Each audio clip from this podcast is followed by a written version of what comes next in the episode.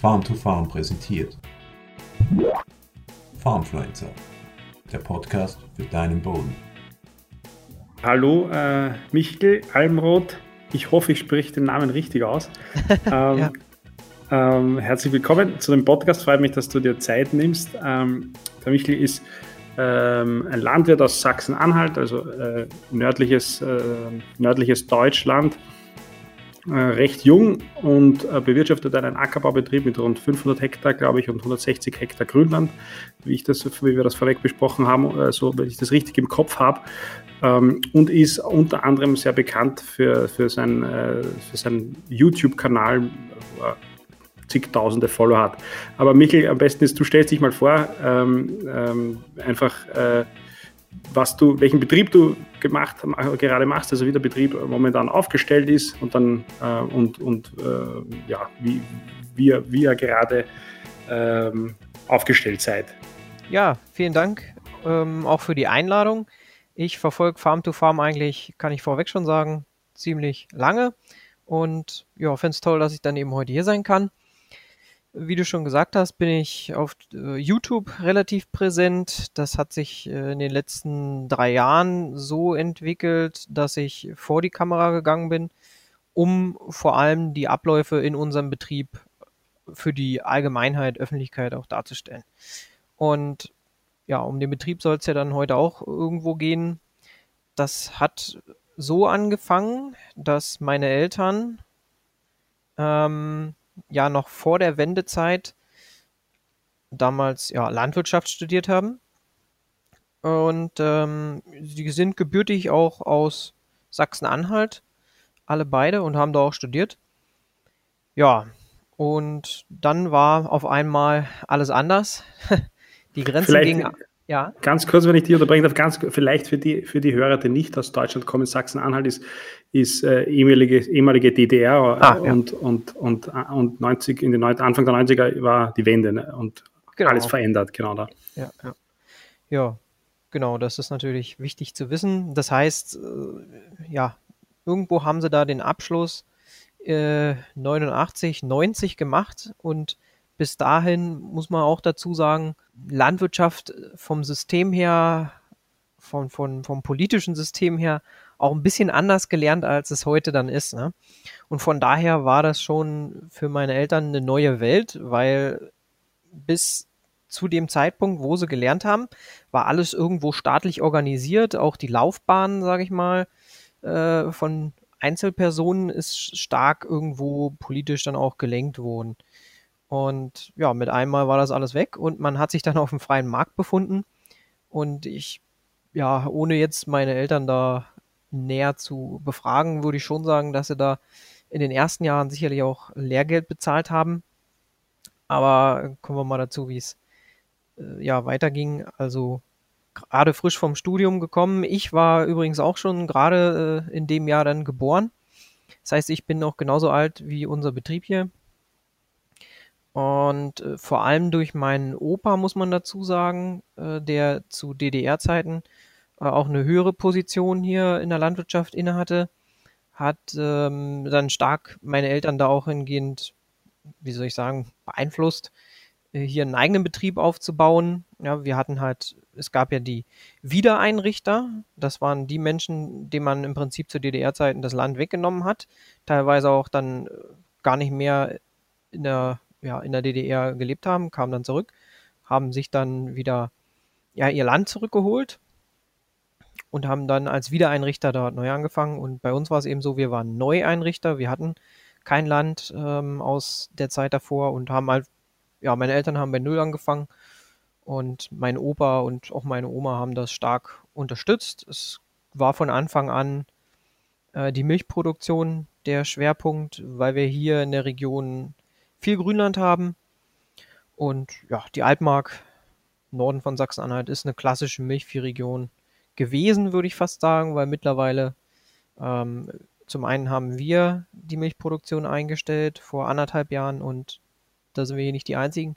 Das haben in den letzten Jahren viele dann gemacht, ja, aus wirtschaftlichen Gründen im Wesentlichen. Ja, und ich weiß nicht, ja, aktueller Stand äh, ist, sind wir jetzt noch ein schlanker Ackerbaubetrieb, will ich mal so sagen. Äh, wir fahren im Verhältnis zu anderen Regionen von Deutschland eher extensiv, weil die Ertragssituation auch nicht, ja, auch gegeben durch die geringen Niederschläge und die eher schwächeren Böden auch nicht so hoch ist. Ja. Und ähm, wir betreuen die Biogasanlage, die hier 700 Meter vom Ort entfernt ist und sind auch Hauptlieferant für Rohstoffe. Ja. Okay. Wenn ich nochmal ganz kurz zu, zu, der, zu, zu, der Geschichte des Betriebs sozusagen zurückkommen darf, ähm, wie kann man, kann man sich das vorstellen? Also die, die, die Flächen musste man sich dann sozusagen als Neueinrichter äh, oder Neuerrichter, mhm. wie du gesagt hast, musste man sich dann äh, sukzessive kaufen oder, äh, und, und, oder pachten äh, und so den Betrieb entwickeln? Äh, ja. Das ist letztendlich ist es ein Mix aus beidem. Ähm, es gab in der Zeit große Unterstützung für die Finanzierung. Das heißt, meine Eltern konnten da, damals sehr langfristige Kredite aufnehmen. Ich glaube, davon laufen heute noch einige. Der längste hat irgendwie 45 Jahre Laufzeit oder sowas mit äh, einer ja, günstigen Zinsbindung oder halt mit einem günstigen Zins. Ne? Dass man da, mhm. sage ich mal, ähm, irgendwo ja den den eigenen Leuten die Chance gibt, auch äh, eine Landwirtschaft aufzubauen. Weil ist doch klar, wenn da irgendwo ein ganzer Staat zerfällt, dann kommen die wenigsten Leute mit genug Eigenkapital um die Ecke. Ja. So, und insofern war das so die Grundlage, die man da äh, den Neueinrichtern gegeben hat, da zinsgünstig lange Laufzeiten, Kredite abzuschließen. Das haben wir gemacht. Das heißt, wir haben hier einen, eine richtige Hofstelle gekauft. Zudem, das war damals noch der LPG hieß es ja damals, heute sind es die Agrargenossenschaften.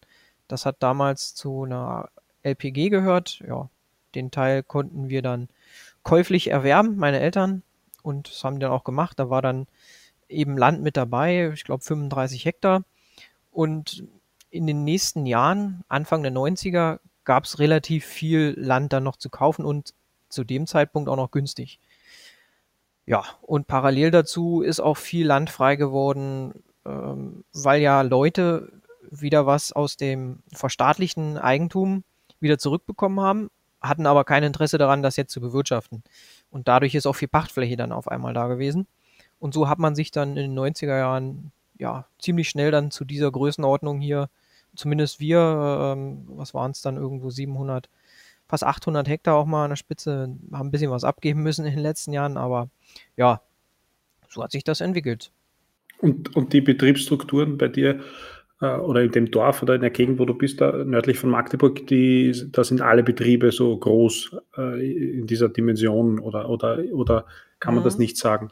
Naja, ich habe jetzt natürlich keine statistischen Zahlen an der Hand, aber ich würde sagen, hm, wir sind jetzt kein übermäßig großer Betrieb. Wenn ich auf YouTube unterwegs bin, man weiß ja auch, der Durchschnittsbetrieb in Deutschland hat, weiß ich nicht, 60 oder 70 Hektar. Da ist das natürlich mit äh, ja, 680, 670 eine ganze Nummer drüber.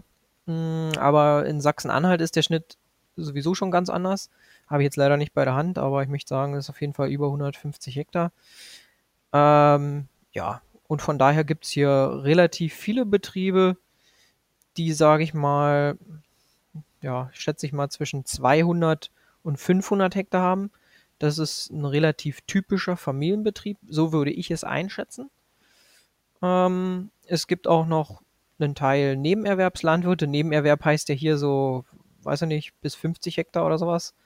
Äh, das hängt dann immer davon ab, wie man sich auch spezialisiert. Man, wenn man jetzt einen reinen Ackerbaubetrieb hat, dann ja, haben wir eben eine andere Wertschöpfung von der Fläche. Ja, und dann gibt es halt auch äh, relativ große Agrargenossenschaften, ähm, die dann auch über 1000 Hektar bewirtschaften.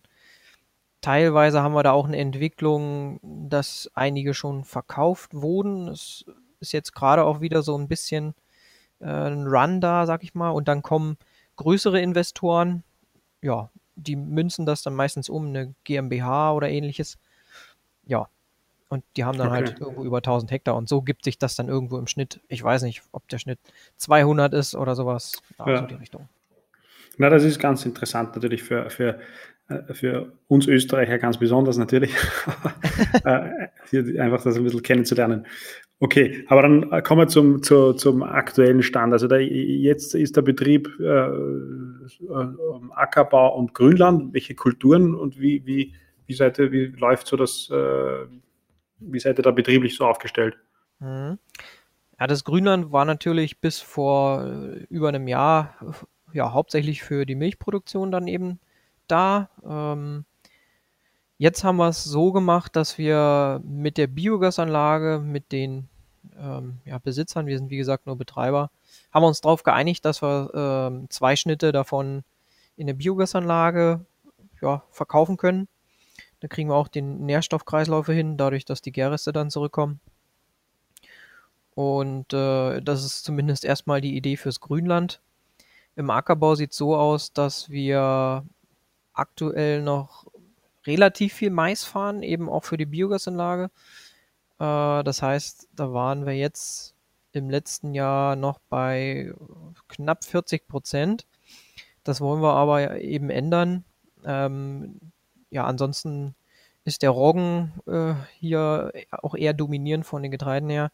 Einfach auch wegen der schwächeren Standorte und den geringen Niederschlägen. Äh, Gerste funktioniert auch immer noch ganz gut teilweise sogar besser als Roggen, je nachdem, wie so die Frühjahrstrockenheit sich entwickelt. Und der Weizen, der ist dann da, wo die Standorte ein bisschen besser sind, also irgendwas über 40, 45 Bodenpunkte, dann überlegen wir hier auch schon mal, dass man da einen Weizen hinstellt und Raps. Das war, sage ich mal so, die Vergangenheit. Hm, jetzt habe ich mich eigentlich in diesem Jahr darauf geeinigt. Also man muss auch dazu sagen, bis dahin war das ja irgendwo noch in der Generation vor mir. Ich sag mal, mein Vater hat das alles noch so mehr oder weniger Hand gehabt. Er lässt mir jetzt, seitdem ich wieder im Betrieb bin, seit den knapp drei Jahren, da auf jeden Fall mehr Freiraum. Und ja, insofern haben wir uns jetzt beide darauf geeinigt, dass wir den Mais ein bisschen runterfahren wollen. Und äh, dafür werden wir die Körnererbse versuchen zu etablieren.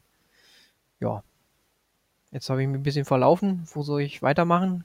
Nein, das passt schon. Äh, äh, die, die, äh, ich habe äh, zwei Fragen. Also erstens mal, also die, die, die Biogas wird ja sozusagen nur gefüttert mit, mit dem Grünland und mit dem Mais oder, oder wird auch vom, weiß nicht, vom der Roggen äh, ja, als Ganzpflanzensilage verwendet?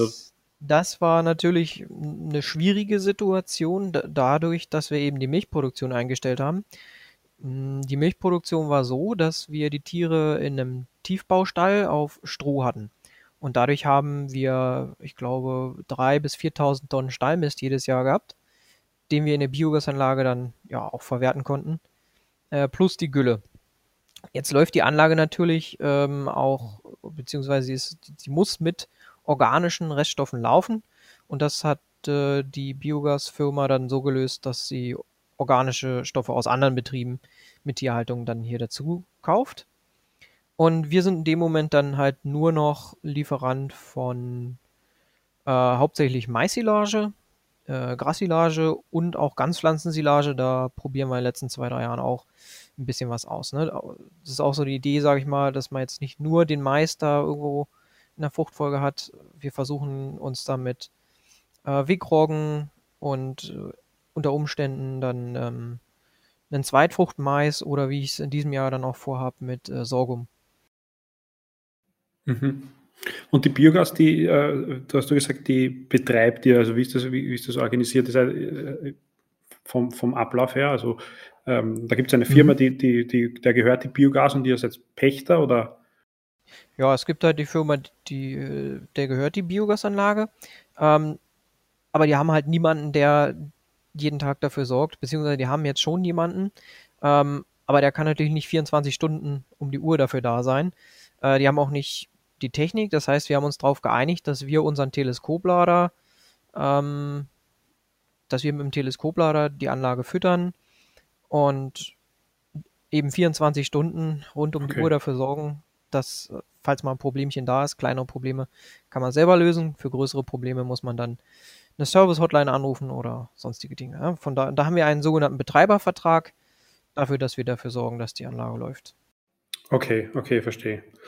Und, und, und dann sozusagen wieder zurückzukommen auf den, auf, auf den Ackerbaubetrieb, dass die, die, dass die Getreidekulturen, äh, die werden dann normal geerntet und, und vermarktet.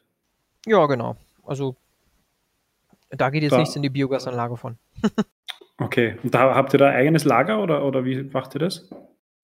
Hm, Lagerkapazitäten haben wir in der Größenordnung leider nicht. Das war eigentlich immer so, dass wir mehr oder weniger ab Feld verkauft haben. Und äh, was bis zur Milchproduktion eben noch war, da haben wir den Eigenanteil, also bis zu knapp 200 Tonnen, konnten wir dann hier auf dem Hof einlagern in solchen Rundsilos. Ähm, ja, das war dann für die Milchproduktion, aber jetzt verkaufen wir es im Prinzip direkt. Okay, okay, verstehe. Und, und die, die äh, weil du sagst, beim, beim, beim Weizen äh, oder anders gefragt mal, wie, wie, Niederschlag, wie viel Niederschlag habt ihr da pro Jahr? Also wir sind angegeben mit 500 Millimeter im Durchschnitt. Hm, das Problem ist, es sagen natürlich immer alle Landwirte, es regnet zu wenig. ja. Also zumindest hier bei uns. Ähm, ja, wir sind schon eine Region, wo es relativ trocken ist. Vielleicht gibt es auch noch Regionen, wo, wo es noch 50 Millimeter weniger sind wenn ich dann mehr noch ein bisschen südlicher gehe, so Regenschatten des Harzes, aber ähm, die Verteilung ist eigentlich entscheidender. Und wenn ich jetzt zum Beispiel 2018 nehme, da hatten wir hier 290 Millimeter im ganzen Jahr oder sowas und ja, irgendwie sechs, sieben Wochen zusammenhängt, wo wirklich dann im Frühjahr gar nichts gekommen ist. Das tut dann sehr weh auf diesen schwachen Standorten. Ja, und, und Beregnung ist wahrscheinlich kein Thema. Beregnung ist kein Thema, nein. ja. Ja, ja, absolut. Und wie, wie, also wenn du jetzt da den, den Ackerbau äh, bei dir siehst, das ist wahrscheinlich eine der größten Herausforderungen, die Trockenheit oder diese zum Teil kurzfristigen oder, oder, oder monatelangen Trockenheitsperioden zu managen. Mhm. Wie siehst du das? Also grundsätzlich mal die Zukunft da in der Gegend und, und, und was, wie versuchst du dagegen zu steuern oder was, was ist deine Meinung da dazu? Ja, also ganz klare Meinung ist, dass wir unseren Boden aufbauen müssen. Ähm, ja, Dreh- und Angelpunkt ist sicherlich der Humus, weil, ja, wissen wir im Prinzip alle, welche hervorragenden Eigenschaften Humus eben hat, sei es jetzt mal nur, um Wasser zu speichern, aber eben auch Nährstoffe. Und ähm, wir merken ja dann doch, auch äh, im letzten Jahr haben wir es gesehen, dass wir durchaus Niederschläge haben. Äh, ich erinnere mich an 70 Liter, die da an einem Tag gefallen sind. Und dann ist der Mais auch wieder völlig durchgestartet. Und nach zwei Wochen war das schon wieder weg, weil es einfach durchrauscht. Ja, der, der, der, die Pufferfähigkeit vom Boden muss auf jeden Fall verbessert werden. Und da gibt es dann natürlich nicht die eine Lösung, da müssen natürlich verschiedene ähm, Konzepte und, und Ideen her. Also das Wichtigste ist mir auf jeden Fall, äh, das erstmal das fluglose Bearbeiten. Das, sage ich mal, hat auch schon einen kleinen Generationen, will nicht sagen Konflikt ausgelöst, aber das Flügen war dann doch hier in der Region noch relativ beliebt. Ähm, die Vorzüge vom Flug kennen wir ja. So, aber letztendlich, wenn Wasser das A und O ist, dann glaube ich, kommen wir nicht dran vorbei, dass wir auf jeden Fall uns erstmal auf eine fluglose Bodenbearbeitung einstellen und im Idealfall die Bodenbearbeitung noch weiter reduzieren. Äh, für den Maisanbau habe ich mich dahingehend jetzt schon eigentlich vollständig auf Striptill eingestellt. Mit der Kombination, dass wir eine vielfältige Zwischenfruchtmischung ähm, ja einfach vorher drauf haben. Äh, zum ersten, um natürlich den Boden gut zu durchwurzeln. Zum anderen aber auch, um eine ganz ordentliche Mulchmatte oben drauf zu haben, so ein bisschen Verdunstungsschutz und in Kombination mit der Striptill-Bearbeitung, äh, denke ich, ist das eigentlich ein ganz sinnvoller Schritt. Ja, das mal zumindest für den Mais. Ich, ich weiß nicht, ich will jetzt nicht einfach äh, ohne Leitfaden daherreden, also vielleicht bringst du mal einen roten Faden rein. Kann, kannst, du, kannst, kannst du ruhig, also das, das ist kein Problem. Den, den, den, äh, ich, ich höre das schon gerne zu. ähm, die, der, und das ist auch schon ganz interessant, das zu sehen. Und ich meine, ich, ich, ich glaube auch, oder ich sehe das ja auch ganz ähnlich, dass, dass, äh, dass das eigentlich der einzige Weg ist, um hier ähm, irgendwie sich abzusichern, äh, man den Fokus wieder auf den Boden zu, zu legen und, und und einfach versuchen, das besser zu verstehen und, und, und, und da ähm, das, das, äh, das Wichtigste eben äh, so wenig wie möglich Bodenbearbeitung zu machen und, und den Boden durchwurzeln. Also bin ich ganz bei dir. Und du, man sieht ja das auf YouTube immer wieder, du probierst ja da auch einiges aus, ähm, was, die, was die Zwischenfrüchte betrifft. Jetzt hast du das Mob Grazing, also das Beweiden der Zwischenfrucht äh, probiert. Ähm, wie, was hast du da für Erfahrung und glaubst du, ist das gerade bei so einem Betrieb, wie das deiner ist, ähm, wie soll ich sagen, also skalierbar oder ist das eher nur so äh, nett, aber, aber, aber nicht, nicht auf die Größe, auf die komplette Größe um, umzusetzen? Hm, naja, das wird natürlich schon eine Herausforderung auf die, auf die gesamte Größe umzusetzen, weil letztendlich ich habe jetzt kein Interesse daran, Schafe zu halten. Das ist jetzt die erste Idee. Mobgrazing kann man ja auf, mit verschiedenen ähm, Tierarten dann auch umsetzen in der Regel Wiederkäuer. ja. So, ähm, wir haben hier halt, sage ich mal, die gute Situation, dass wir noch ein paar Schäfer da haben, auch relativ große Schäfer. Also derjenige, der mich hier immer anspricht, der hat 800 äh, Mutterschafe und die haben natürlich auch ganz gut Hunger. In den letzten Jahren waren die Erträge auf den Grünlandflächen, die er eben hat, dann auch eher gering, bedingt durch die Witterung. Und von daher äh, kann er auch nicht viel Heu machen, hat dann keine Reserven. Und das ist dann letztendlich, denke ich zumindest, eine Win-Win-Situation, wenn er mir die Zwischenfrüchte da irgendwo runterfrisst. Ähm, ja. Und dann eben ja. diese Art Mob-Grazing da betreibt. Ich kann aber das wirklich noch überhaupt nicht quantifizieren. Und darum ist es natürlich wichtig, dass man sowas auch mal zumindest, also wissenschaftlich wird sowieso nie was. Also es ist sehr schwierig, auf einem Betrieb sowas umzusetzen. Ähm, aber man kann natürlich immer mal so wenigstens das eine gegen das andere vergleichen und das haben wir dann jetzt auch gemacht. Wir haben jetzt ähm, auf zwei verschiedenen Zwischenfruchtmischungen ähm, jeweils zu 50 Prozent die Schafe drauf gehabt und die anderen 50 Prozent, die habe ich jetzt noch ja, gar nicht weiter bewegt. Die, die macht jetzt der Frost kaputt. Wir haben ja jetzt minus 8 Grad auch die nächsten zwei Wochen durch. Und dann gucken ja. wir mal, wie es dann aussieht. Naja, das, ich meine, ich glaube auch, das kann man nur da kann man nur probieren. Aber das Interessante, da ist er, ist der Schäfer auf dich zugekommen oder, oder, oder ist die Idee von dir gekommen, das, das, das, das, das zu beweiden, die Zwischenfrucht? Hm. Oder, und machst du das das erste Jahr oder, oder hast du schon, schon letztes Jahr mal probiert? Na, wir haben es im letzten Jahr auch schon mal gemacht. Ne? Mhm. Und, von, und damals muss ich mich natürlich immer zurück erinnern, es war schon so, dass, also ganz, an, ganz ursprünglich angefangen hat das in dem Jahr 2018, wo wir ja wirklich die extreme Dürre hatten. Und äh, da ist dann der Schäfer auf mich zugekommen. Äh, da ging es aber im ersten Moment erstmal nur noch um Grünland. Und mhm. da konnten wir ihm auch erstmal ein bisschen weiterhelfen. Und im zweiten Schritt, 2019, kam er dann eben äh, wegen der Zwischenfrucht dann auf mich zu.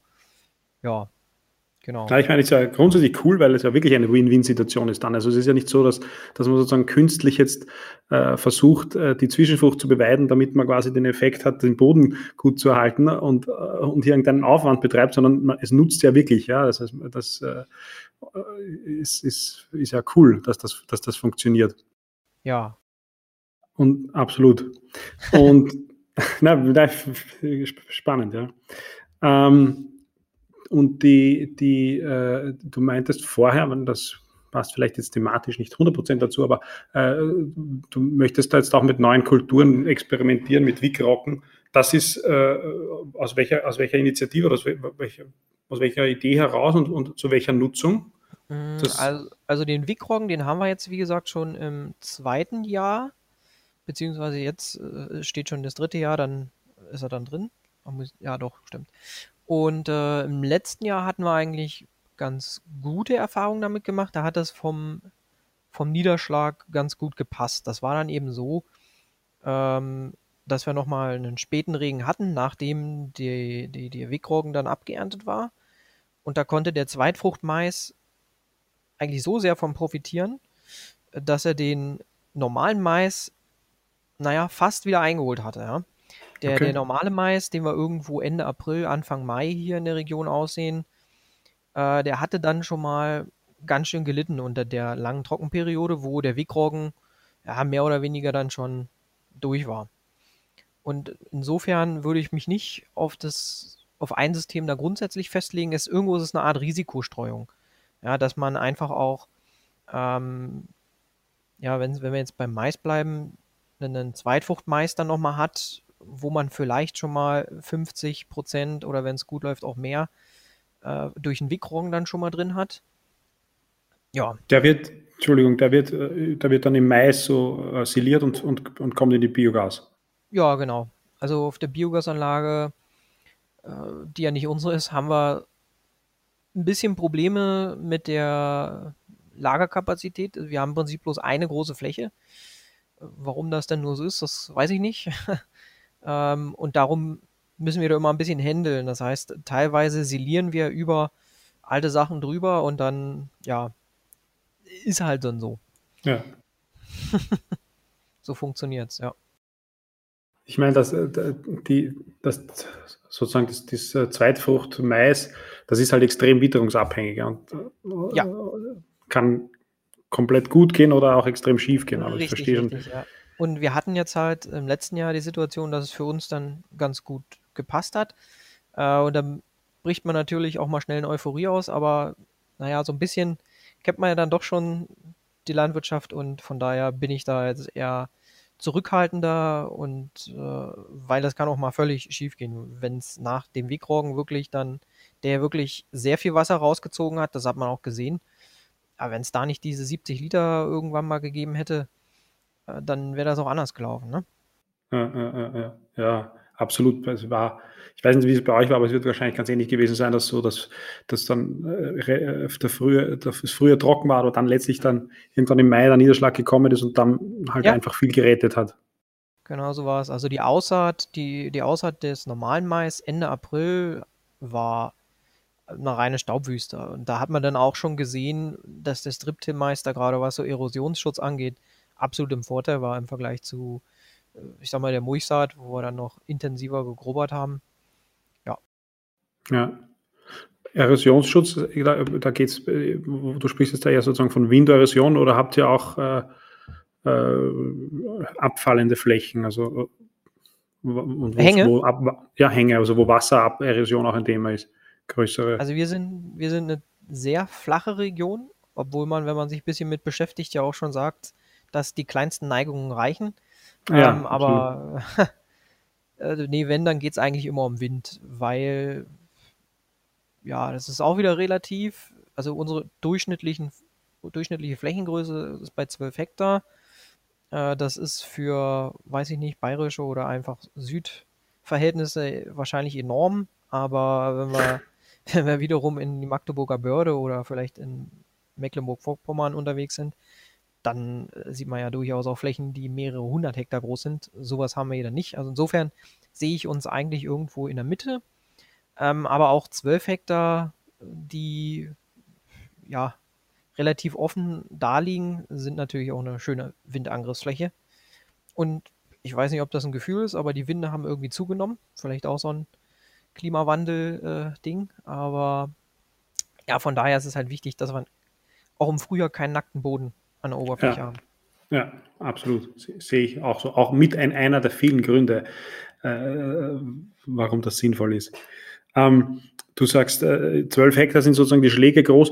Wie seid, wie seid ihr betrieblich aufgestellt? Machst nur, du ist das ein reiner Familienbetrieb, du und dein Vater, die Acker, arbeiten am Acker, äh, also machen die Arbeiten am Acker oder habt ihr Mitarbeiter auch?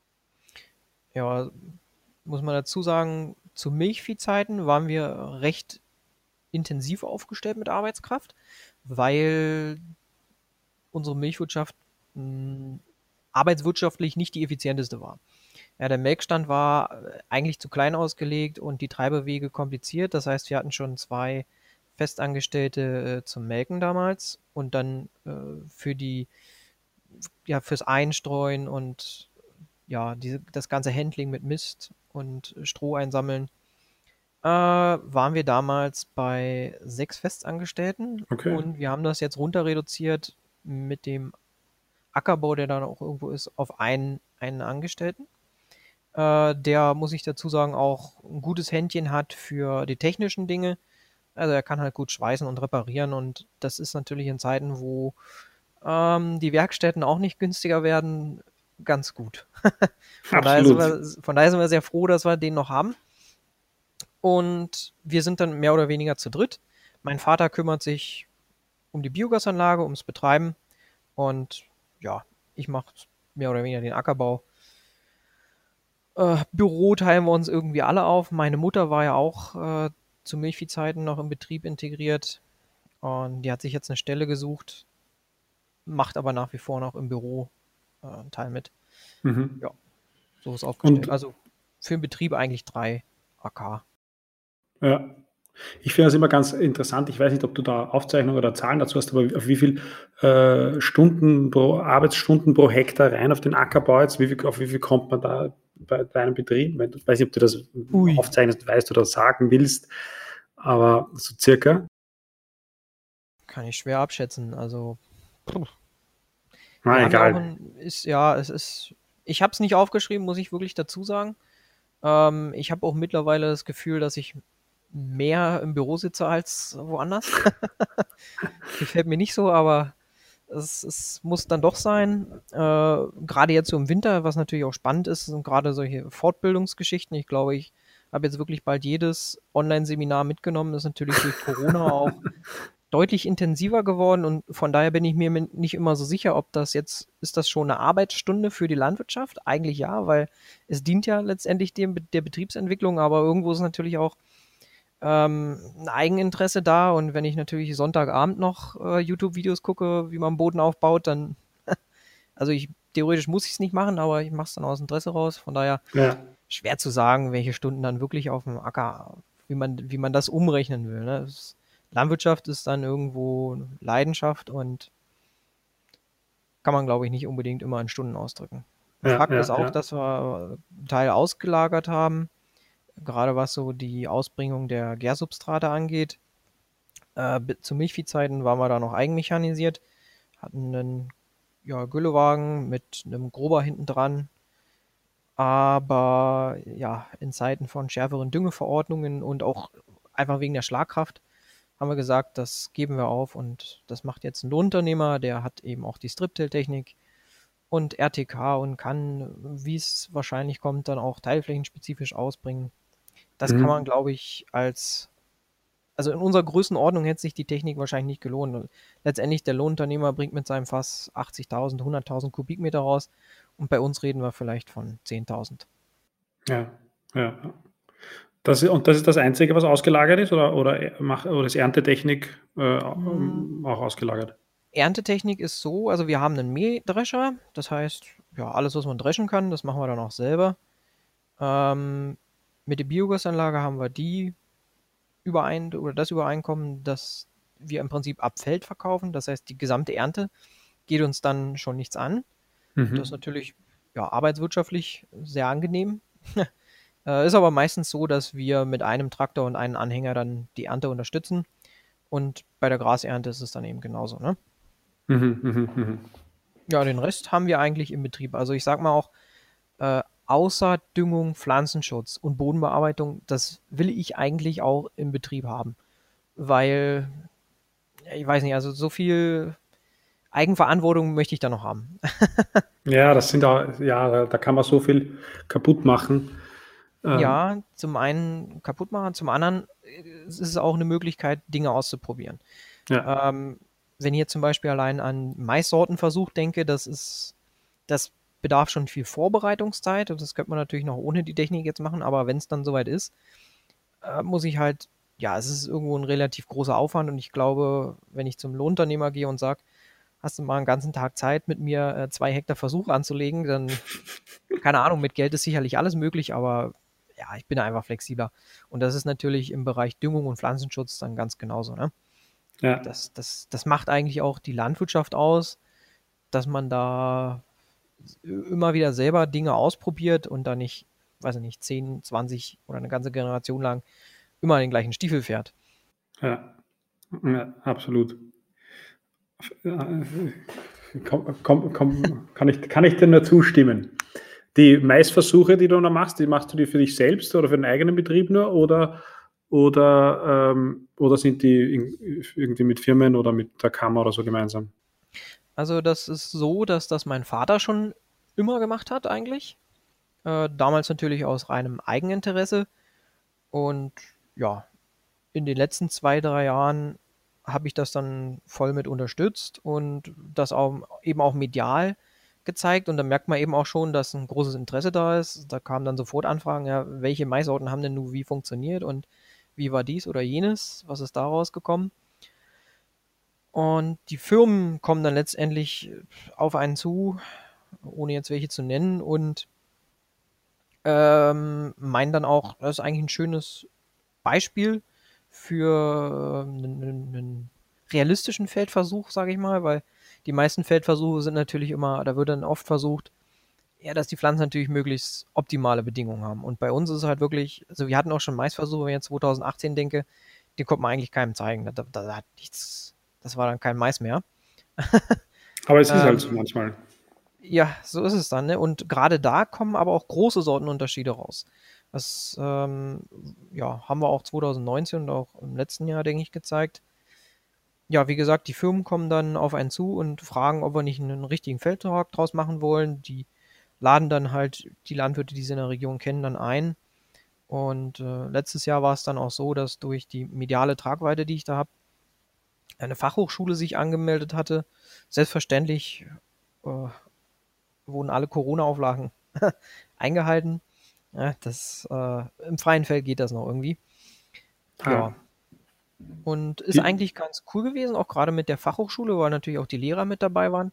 Und so hatte das eigentlich einen richtig schönen, äh, ja, kleinen Lehrbuchcharakter. cool. Aber die, der, der, dieser Feldtag ist dann sozusagen zur Ernte oder, oder, oder wird da unterm Jahr einfach der Bestand besichtigt? Genau, also ich versuche das schon zur Ernte hinzubekommen, damit man auch den perfekten Reifegrad dann da vom Mais irgendwo auch mitkriegt. Ähm, wir haben es tatsächlich so geschafft, dass der Lohnunternehmer, ähm, es ist ja, ich versuche das immer mitten im Feld dann auch anzulegen, der hat den Maisversuch ringsherum im Prinzip dann schon ja, abgehäckselt. Und zwei, drei Tage später äh, war dann der Feldtag. Es ist natürlich dann nicht so, dass ich den ein halbes Jahr im Voraus ankündigen kann. Ne? Ja. Die meisten Leute haben, viele Landwirte haben eh wenig Zeit, weil sie selber gerade in der Maisernte stecken. Von daher nehme ich es auch mit dem Video auf. Äh, ja, Fachhochschule und ein paar andere Landwirte aus der Region hatten dann eben doch Zeit. Und das hat zeitlich dann ganz gut gepasst. Ne? Und eigentlich war es auch so geplant, dass war dann, dann kommt so ein bisschen Technik mit ins Spiel, dass mein Händler des Vertrauens mit Nahinfrarottechnik auf dem Feldhäcksler mir eigentlich an dem Tag direkt schon die äh, Ergebnisse jeder einzelnen Sorte dann da rausmessen sollte. Hat aber leider nicht geklappt und dann musste ich das drei Tage später dann nachholen. Ja, so ist dann eigentlich die Idee. Ich hoffe, im nächsten Jahr klappt das dann ein bisschen besser. Dann hat man noch so ein bisschen den Technik-Part äh, da abgedeckt. Das zieht ja dann auch mal den einen oder anderen an. ja, cool. Und, und möchtest du da auch noch mehr machen? Äh, keine Ahnung, Pflanzenschutz oder Düngerversuche oder machst du das eh schon oder, oder, oder beschränkst du dich da auf äh, Sortenvergleich mit gleicher Behandlung? Also bis jetzt hatten wir uns auf den Sortenversuch beschränkt. Was ich im nächsten Jahr integrieren möchte, ist, das mal mit einer Aussaatstärke zu kombinieren. Weil, äh, das habe ich auch schon jetzt im, im Winter über andere Vorträge rausgenommen. Wenn man jetzt Aussaatstärke-Empfehlungen liest von den Herstellern, dann steht da immer irgendwas zwischen 8 und 10. Wenn man sich da ein bisschen intensiver mit beschäftigt, ist die Spreizung eigentlich nicht weit genug. Das heißt, in unserer Region, wo es wirklich sehr trocken ist, ähm, glaube ich, dass 8 Körner teilweise noch zu viel sind. Darum kommt der, wird der Versuch angelegt mit, also jede Sorte wird einmal mit, soll mit 8 Körnern ausgelegt werden, so wie es hier üblich ist und dann noch einmal mit 6, damit wir zumindest schon mal eine, eine Orientierung oder eine Richtung reinkriegen. Weil die ähm, Züchter auch sagen, das ist, die, diese Aussaatstärkengeschichte ist sehr sortenabhängig. Insofern macht es wahrscheinlich keinen Sinn, mit einer Sorte jetzt mal zu gucken, hier 8 oder 6, ja, 6 hat gewonnen, jetzt machen wir nur noch 6 Pflanzen. Ähm, ja, von daher müssen wir es über mehrere Sorten machen. Und das alleine ist ja auch schon wieder ein Riesenaufwand, weil ja, das kostet alles Fläche. Ich sag mal, ich habe 20 Sorten und ein bisschen Fläche muss man auch haben, wenn, wenn ich bloß, keine Ahnung, da 20 Pflanzen habe, das ist, das wird nicht repräsentativ nachher. Ja, von, so, von daher ist das dann schon aufwendig, wenn ich 20 Sorten habe und dann ja. verschiedene Aussaatstärken. Ähm, Düngung mache ich dann eher noch so für mich. Äh, da mache ich jetzt, habe ich jetzt nicht vor, das in einem Feldtag ausarten zu lassen. Äh, was ich nächstes Jahr gerne machen möchte, weil auch die Anfrage da war, den, das mit Zwischenfrüchten den Feldtag zu kombinieren. Zu dem Zeitpunkt haben wir, denke ich, schon nach der Getreideernte ganz gut entwickelte Zwischenfruchtbestände. Und dann gucken wir uns da vielleicht mal zwei, drei verschiedene Mischungen einfach an. Und genau, ja, mhm. das wollte ich noch sagen. Äh, Pflanzenschutz ist äh, in der Regel so, dass wir da im Mais mit einer Behandlung eigentlich immer ganz gut gefahren sind. Also da sind wir schon recht kostengünstig. Wir sind jetzt auch nicht so die, die Region, äh, die dann größere Probleme hat in dem Bereich. Also so würde ich uns jedenfalls nicht einschätzen. Mhm. Nein, das ist, äh, ich kann dir da nur gratulieren. Den, äh, du sagst natürlich, du brauchst Fläche dafür, aber vor allem die, das ist ja ein, ein, ein, ein enormer Aufwand in der Vorbereitung, in der Umsetzung, äh, solche Versuche zu machen. Das ist schon äh, Hut ab, schon coole, coole Sache. Ja, danke. Sag, ähm, wenn du, wenn du jetzt da die dein, aus deiner betrieblichen Situation siehst, du bist äh, jung und hast den Betrieb gerade übernommen, äh, wie oder in welche Richtung möchtest du den Betrieb entwickeln? Wo siehst du äh, Potenzial äh, für eine, für eine, eine, eine ja, gute und profitable Zukunft bei, bei deinem Betrieb und, und in, in, unter deinen Gegebenheiten? Ja. Mm, also ich bin, muss ich dazu sagen, noch relativ äh, experimentell unterwegs. Das kriegt man, denke ich, da wird auch im nächsten Jahr einiges äh, zu sehen sein. Ähm, von daher wichtig ist mir an, an oberster Stelle, dass wir, wie gesagt, den Boden wieder, wieder aufbauen, möchte ich mal vorsichtig sagen, weil ich glaube, wir haben in den letzten Jahren schon ein bisschen Raubbau dran betrieben durch den intensiven Maisanbau. Vor Maisanbau hatten wir auch noch die Kartoffel mit bei, ohne jetzt zu sagen, dass das schlechte Kulturen sind, aber man muss ja immer im, im System dann da irgendwo auch denken. Und ähm, es, ich finde auch gute Vorbilder hier in der Region, die auch medial unterwegs sind, die beispielsweise mit der Direktsaat ähm, sehr erfolgreich unterwegs sind, was ja, wenn man sich damit beschäftigt, auch Sinn macht. Wenn man jetzt an andere Regionen in der Welt denkt, wo teilweise noch deutlich weniger Niederschlag verfügbar ist, ist ja gerade der Bereich Direktsaat schon sehr etabliert. Von daher ja. geht es, sage ich, ich kann jetzt nicht sagen, dass ich auf jeden Fall den Betrieb zu einem Direktsaatbetrieb entwickeln will, äh, weil wir natürlich auch Herausforderungen haben durch Wegfall von Wirkstoffen, jetzt äh, ganz explizit Glyphosat. Ähm, aber grundsätzlich Aufbau von Boden, weniger Bodenbearbeitung, ähm, mehr Einsatz von Zwischenfrüchten. Nächstes, nächstes Thema wird sicherlich die Untersaat, weil gerade bei so Humusaufbau habe ich so den Eindruck, wenn man das wirklich effektiv machen will, wird es ohne Untersaaten schwierig. Wobei dann wieder die andere Fraktion kommt und sagt, äh, unter 500 mm Jahresniederschlag ist auch immer ein gewisses Risiko da mit einer Untersaat. Also das ist mal zumindest der ackerbauliche äh, Aspekt, dass wir einfach ähm, da fitter werden. Ne? Ganz mhm. grundlegend, was ich natürlich auch schon mitgenommen habe, vielleicht jetzt auch zwei, drei Jahre auf die Bank geschoben habe und dies ja dann mit anfangen will, ist einfach erstmal Boden verstehen, Boden analysieren. Und dann sind wir bei der Kinsey-Analyse. Das heißt, da habe ich jetzt mal die ersten zehn Proben weggeschickt.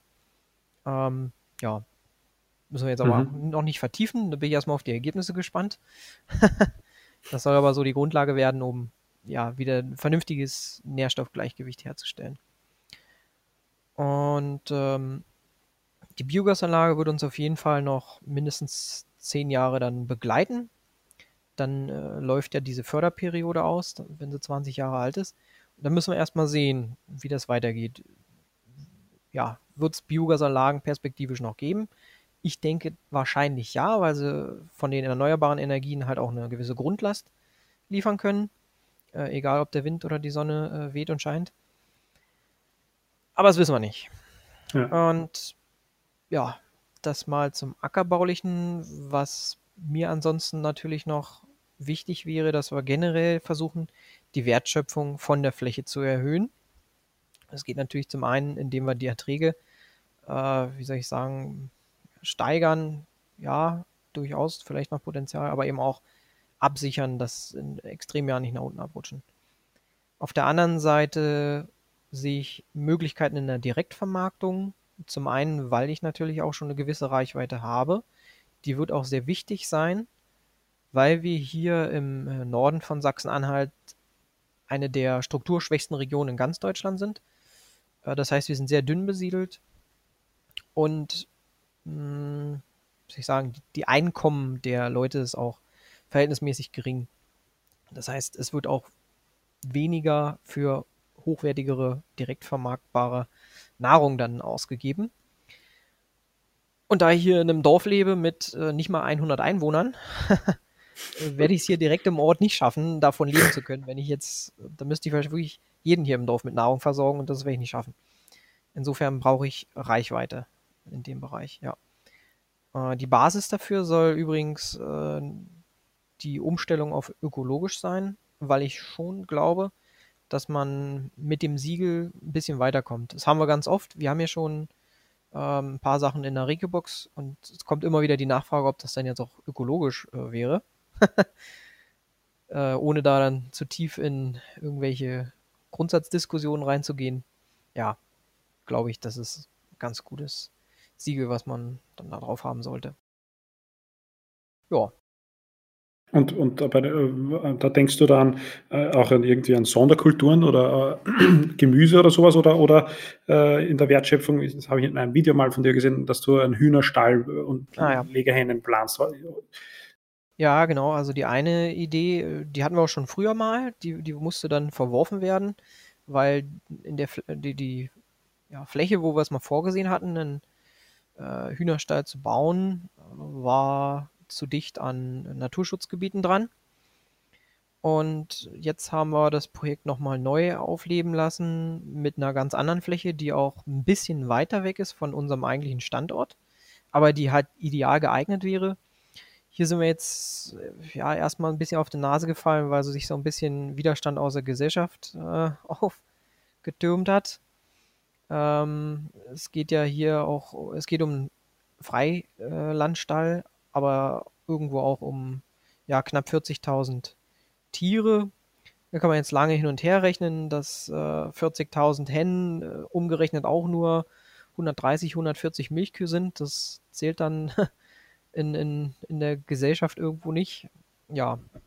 Aber dieses Projekt äh, gibt es irgendwo noch und ähm, auf der anderen Seite durch die Umstellung jetzt, äh, eine Teilumstellung des Betriebes, also es gibt zwei Betriebe, ökologisch, ähm, ist vielleicht im Bereich Direktvermarktung eher was zu erreichen mit äh, solchen mobilen Hühnerstellen oder den Umbau des alten Kuhstalls, der sich durchaus eignen würde, weil auch ringsrum Grün dann vorhanden ist. Ja, also insofern, Ideen sind da. mhm. Irgendwann muss man die dann eben auch mal umsetzen. genau. Und da, damit muss man am Weg dahin muss man, ähm, muss man einfach Dinge probieren. Ja, absolut was, was äh, es, es, ist ja schon wieder einiges an Zeit vergangen, das ist ja auch gut so. Ähm, jetzt zuletzt, zu guter Letzt noch so was, äh, wo, wo, wo findest du ähm, Ideen für die Landwirtschaft? Also wenn, wenn, wenn du jetzt irgendwie junge Leute ähm, äh, empfehlen soll, oder beraten müsstest, was, wie sie sich Ideen finden sollen oder was, wie sie dann die Sachen herangehen sollen, äh, was würdest du da sagen?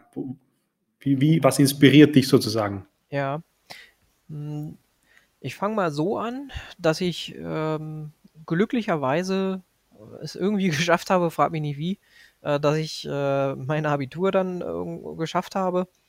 Also, war, ich war jetzt kein so schlechter Schüler, aber ja, gerade so in der Anfangszeit äh, war ich dann doch mehr der Typ, der draußen rumgelaufen ist und Schule war nicht so wichtig, aber hat sich ein bisschen gedreht und ich hatte dann eben das Glück, dass ich studieren konnte und ähm, ich würde jetzt nicht unbedingt sagen, dass das Agrarstudium mich perfekt auf die Landwirtschaft vorbereitet hat, aber auf jeden Fall habe ich aber während des Studiums unglaublich viele Kontakte knüpfen können, ähm, die auch wirklich weit im Land verstreut sind und ja einfach durch diese moderne, durch das moderne Zeitalter der Digitalisierung und modernen Medien hat man nach wie vor Kontakt und wir tauschen uns halt, uns halt auch sehr intensiv aus ich kenne halt viele gute Leute, die gerade im Bereich ähm, minimale Bodenbearbeitung, Direktsaat und Zwischenfrüchte, da kenne ich in jedem Bereich irgendeinen Experten und wir tauschen uns dahingehend einfach aus. Und trifft man sie auf Feldtagen.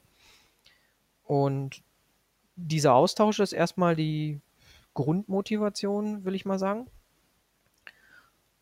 Und auf der anderen Seite bin ich halt viel im Netz unterwegs. Ja, und dann gucke ich mir, wenn, ich werde dann oft gefragt, ob ich den äh, Kollegen kenne oder diesen oder, oder irgendwelche Sachen dann sehe. Ähm, das beschränkt sich dann bei mir vor allem auf sehr spezielle Dinge. Also ich gucke mir gerne Sachen im Bereich Direktsaat an, Striptill und äh, ja, alles, was so, wie soll ich sagen, Aufbau, Aufbau Boden geht oder mhm. Minimierung der Einsätze. Ja, wo wollte ich eigentlich hin? Ja, das ist, das ist zumindest so meine Motivation. Die ist aus dem Studium heraus, hat sie sich entwickelt und ich finde immer wieder neuen Anreiz dann im Netz. Ja, da gibt es ja auch so viel im Netz, äh, äh, auf YouTube und sonst noch, dass, dass man da eigentlich gar nicht aufhören könnte. ja, es ist, es ist, manchmal ist es wirklich schwer, einen Anker zu ziehen. Man, man flutet sich natürlich auch mit äh, Informationen, ja. Also wenn man da einen ganzen Vortrag dann anderthalb Stunden drin hat, äh, eigentlich müsste man ja fast mitschreiben. stimmt, ja, stimmt, stimmt. Das ist, ja, man muss dann auch selektieren, weil ja, man hat ja auch nicht ewig Zeit und so. Es, ist, es gibt viele äh, Möglichkeiten äh, und, und, und extrem gute Videos und auch, ich weiß nicht, ob du da, äh, wie, weit du da, wie weit du dich da, dafür interessierst, auch äh, englischsprachig und ähm, in, in den USA, ja. da tut sich ja extrem viel, kommt mir vor, ähm, Auf wo jeden man Fall. viel lernen kann. Ja. Ja, ab und zu ist auch mal was Englischsprachiges dabei, ne? Ich war, jetzt kommt wieder meine äh, schwache Schulphase. ich war in der Schule nicht der große Englischkönig. Ähm, durch meine anderthalb Jahre bei John Deere, ähm, mhm. wo ich auch viel in Europa unterwegs war. Das muss ich vielleicht auch als Motivation nennen. Es war schon eine sehr interessante Zeit. Was ich, hast du da gemacht? Ich war im Kundendienst, zuständig für ähm, ja, Mähdröscher und in wir haben immer gesagt, irgendwo auf der Welt wird immer gedroschen. ich war dann zwar nur in Europa unterwegs, das heißt im Winter war auch irgendwo Winter. Äh, man hat aber trotzdem mitbekommen, wenn in Australien irgendwas gedroschen wurde. Aber ich sag mal, ein, ein Vierteljahr lang war ich von, wenn das losging in Spanien, bis hoch nach Schweden ähm, viel unterwegs. Und sieht man natürlich auch, wie andere Länder mit ihren Problemen dann umgehen. So gerade Spanien, wo es sehr warm ist. Und auch sehr wenig Niederschläge teilweise sind. Hat so jedes Land seine Herausforderung. Sehr ja, spannend. Das glaube ich. Na gut, Michael. Ähm, ähm, hast du noch was, was dir am, äh, unter, den, unter, äh, am, äh, unter den Fingern brennt oder wie man sagt, aber was du sagen möchtest? Äh, ich bin mal sehr zufrieden. Ich habe hab, hab ein interessantes Gespräch äh, gehabt, äh, habe ich gefügt. zumindest für, für, mich war es sehr interessant, ich hoffe für dich auch. Ähm, ja. ja. Hast ja. du noch, magst du noch was zu hinzufügen? Ja, auf jeden Fall möchte ich hinzufügen, dass ich äh, ein absoluter Fan von Farm to Farm bin. Finde ich sehr, sehr cool. Ähm, ich habe auch oft den Eindruck, dass gerade so aus den äh, ja, Österreich oder von mir aus auch der Schweiz viel Innovationskraft äh, kommt, äh, sei es um Ackerbau oder eben auch solche medialen Dinge. Also auf jeden Fall danke dafür. Äh, was wollte ich noch sagen? Ja, Danke. ich habe mir Kopfdünger aufgeschrieben, also den Punkt, den wir eben schon hatten, Weiterbildung, kann ich nur ja. jedem empfehlen. Es gibt, hatten wir festgestellt, unglaublich viele Angebote. Irgendwo sehe ich mich dann da auch, dass ich da ein Angebot mache, vielleicht jetzt nicht immer bis ins letzte Detail. Ursprünglich war mein Kanal ja auch mal gedacht für, um, um die Allgemeinheit aufzuklären. Es hat sich dann einfach in der Community so entwickelt, dass, dass es dann doch etwas detaillierter öfter mal zugeht. Ja, und was kann ich noch sagen? Das Na, am besten vorbeischauen in deinem YouTube-Kanal, würde ich sagen. ja, das, ähm, das, würde mich selbstverständlich freuen, ja. Ein, ein, paar mehr Abonnenten, so, die wirst du zwar nicht merken, aber zumindest, zumindest sind es ein paar. ja, sind ein paar. Also ich habe ein festes Ziel, dass ich dieses Jahr die 100.000 äh, durchbrechen möchte. ja, dann, dann, dann, dann, also los. ja. Na super, Michael. Also vielen, vielen Dank fürs Gespräch. Hat mich gefreut, war cool. Ähm, ich hoffe, für dich war es auch so. Ja, und wünsche dir, wünsch dir alles Gute und wir sehen und hören uns. Vielen Dank. Danke dir. Farmfluencer, der Podcast für deinen Boden.